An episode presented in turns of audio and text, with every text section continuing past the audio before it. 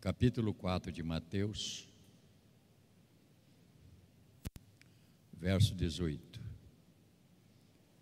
Querida irmã, tem falado com o Vandelso? Tem falado? Tem mandado um abraço para ele? Tem. Ele tem falado que está com saudade de você? Tem, então tá bom. A esposa do Vandelso. Ele está lá no Belém do Pará, ela está aqui, né?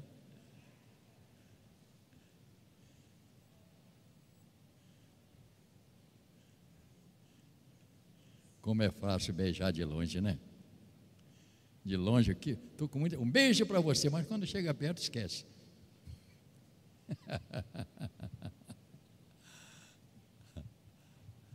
Capítulo 4.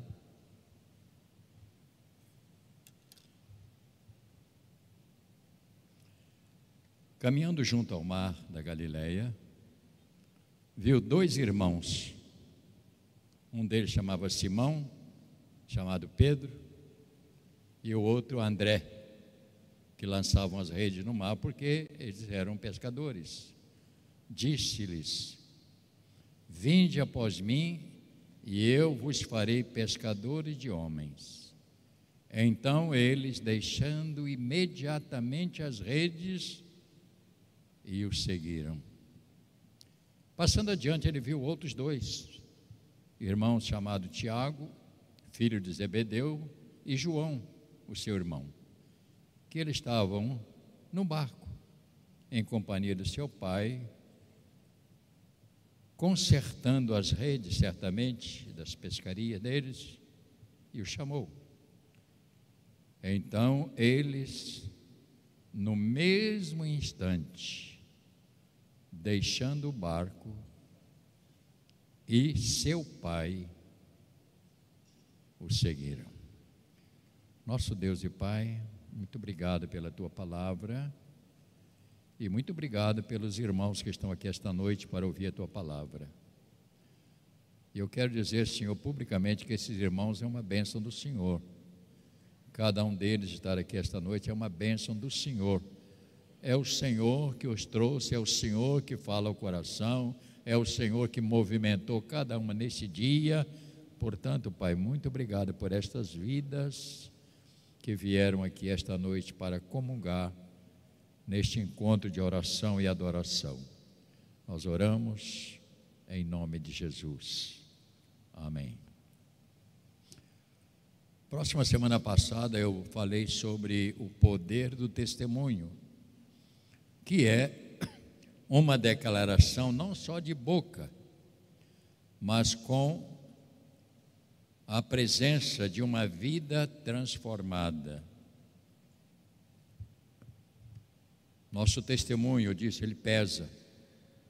Há pessoas que vão entrar na eternidade por causa do seu testemunho.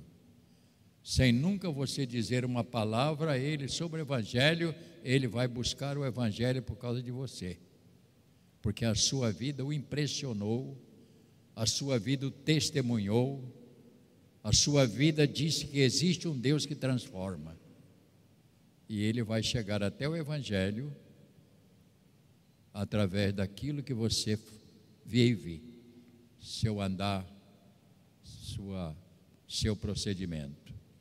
Falava eu na semana passada. Todos nós, como cristãos, não podemos nos afastar da palavra do Senhor, pensando que já estamos todos nós resolvidos, simplesmente pelo fato de sermos cristãos, estar na igreja. E eu quero dizer para todos nós que não podemos abandonar a palavra. Você não chegou você está no caminho.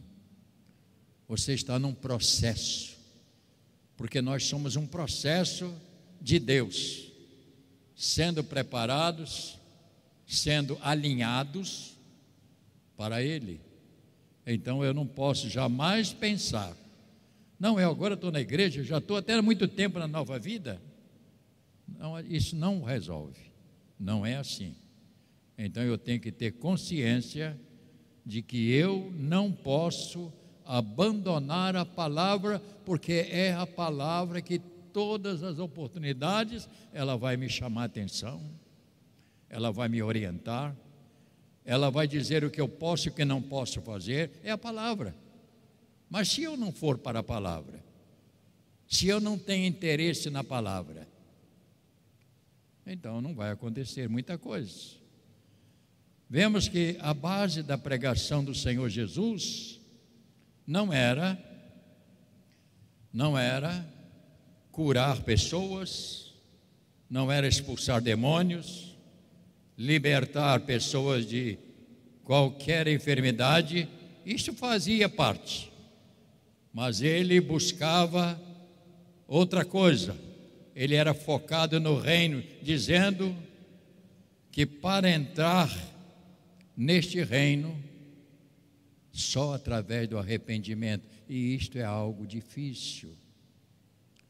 Se você voltar um pouquinho atrás nesse mesmo capítulo, ele diz aqui para mim e para você algumas coisas versículo de número 12. Ouvindo, porém, Jesus que João fora preso, retirou-se para Galiléia e, deixando Nazaré, foi morar em Cafarnaum, situada à beira-mar, nos fins de Zebulon e Naphtali, para que se cumprisse o que fora dito por intermédio do profeta Isaías terra de Zebulon, terra de Naftali, caminho do mar além do Jordão, Galileia dos gentios. O povo que jazia em trevas viu grande luz, e os que viviam na região da sombra da morte resplandeceu a luz. E aí no verso 17, ele dá sequência. Daí por diante, passou Jesus a pregar e a dizer: Dois pontos. Arrependei-vos, porque está próximo o reino dos céus. A entrada no reino de Deus, irmãos, é através do arrependimento. O que é arrependimento? É reconhecer o seu estado pecaminoso, de pecado. E eu falo algumas coisas. Ninguém será salvo do pecado condenatório. Qual é o pecado condenatório? É aquele que você nasce. Quando você nasce, você já nasce condenado à morte eterna. Você já nasce com um pecado, não importa que tenha um mês, dois meses de nascido, três meses, dez anos, vinte anos, esse pecado vai acompanhar até um ponto quando você tem consciência de que aquele pecado ele vai te limitar e impedir a sua entrada no reino de Deus, ou seja, participar da vida eterna, salvo por Jesus. Aí entra, você tem que se arrepender. De que, bispo? Arrepender, reconhecer que nós nascemos em pecado. Nascemos com essa marca ruim isto fala de reconhecer a Jesus como Salvador e dizer para Ele: Eu reconheço os meus pecados que vão me levar para a condenação eterna e eu peço ao Senhor perdão e me arrependo e te aceito como Senhor e Salvador. Isso é sério. Porque o propósito de Deus é através do arrependimento é quando eu vou ter força interior para romper com aquilo que me atrapalhava a viver. É isto que você leu. O que, que ele disse aqui para os seus seguidores? Quando chamou, eles deixaram o barco, deixaram as redes, deixaram o pai, deixaram tudo. A vida cristã é esta, irmão. Exige deixar tudo. Nada mais tem sentido na vida.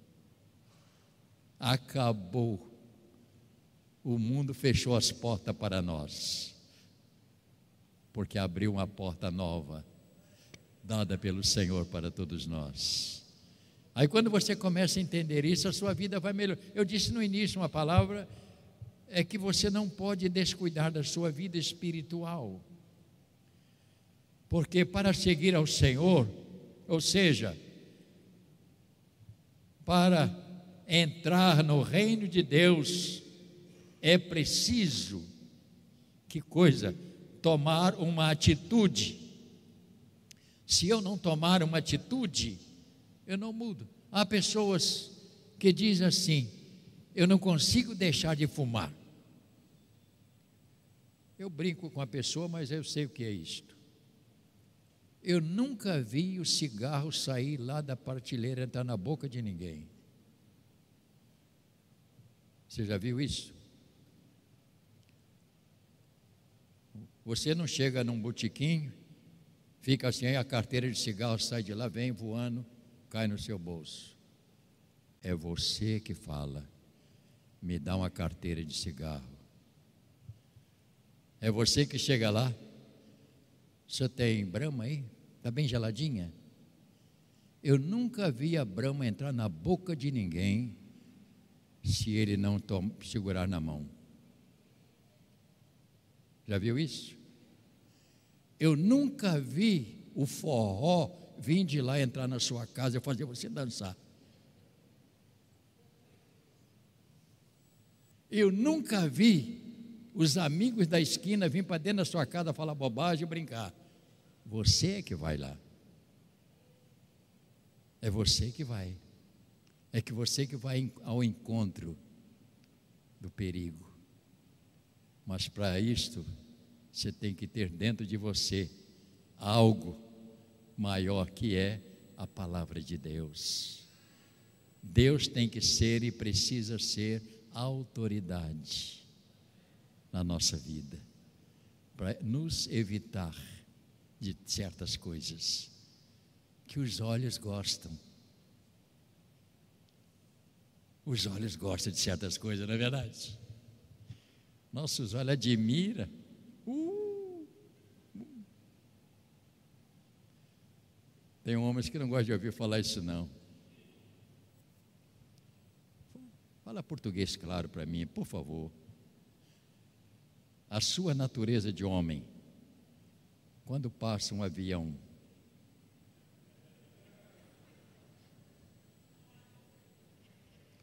Você olha ou não? Não me responda. Eu não estou falando da empresa azul nem da, da Gol, não. Eu estou falando de outro avião. Você quando vê um bonitão louro, 1,90m, olha, que passa lá todo assim, atlético. Aí você faz assim, a moça, cruz incrédulo. Você não faz.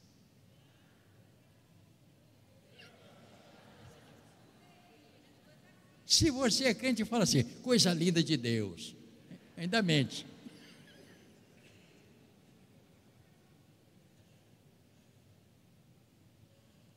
Eu estou brincando, mas eu estou falando algo que você sabe. A nossa natureza. Então ela precisa estar controlada pela palavra de Deus. Pelo... Sua esposa está rindo muito aí, Edgar.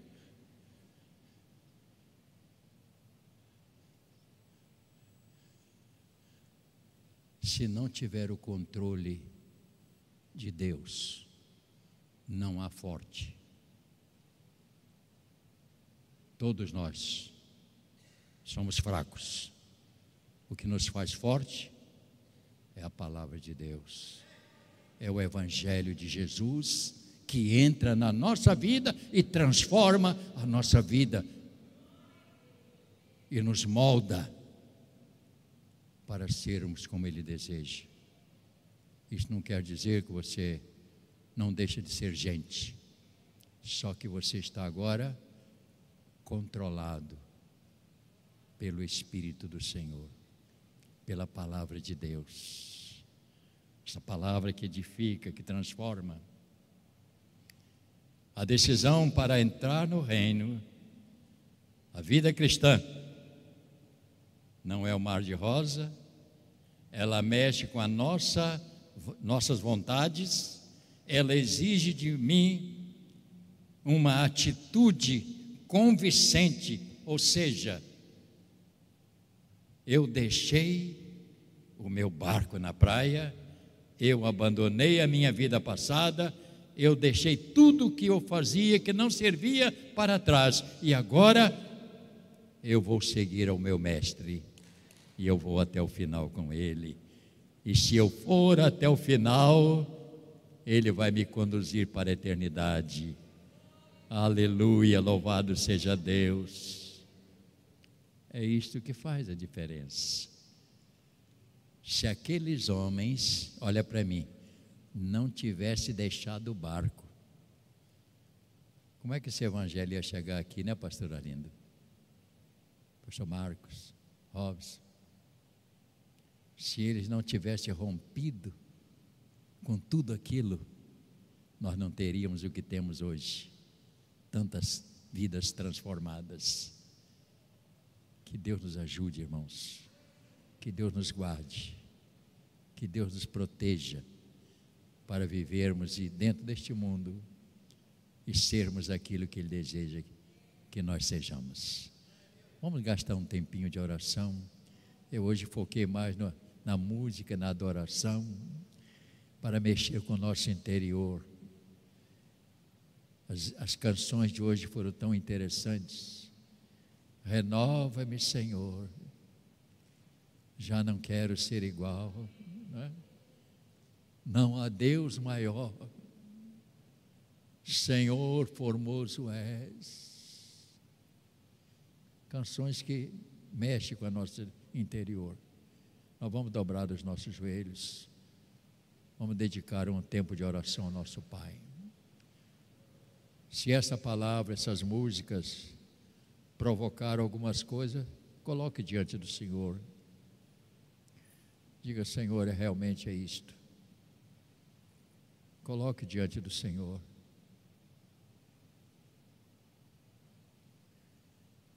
Glórias a Deus.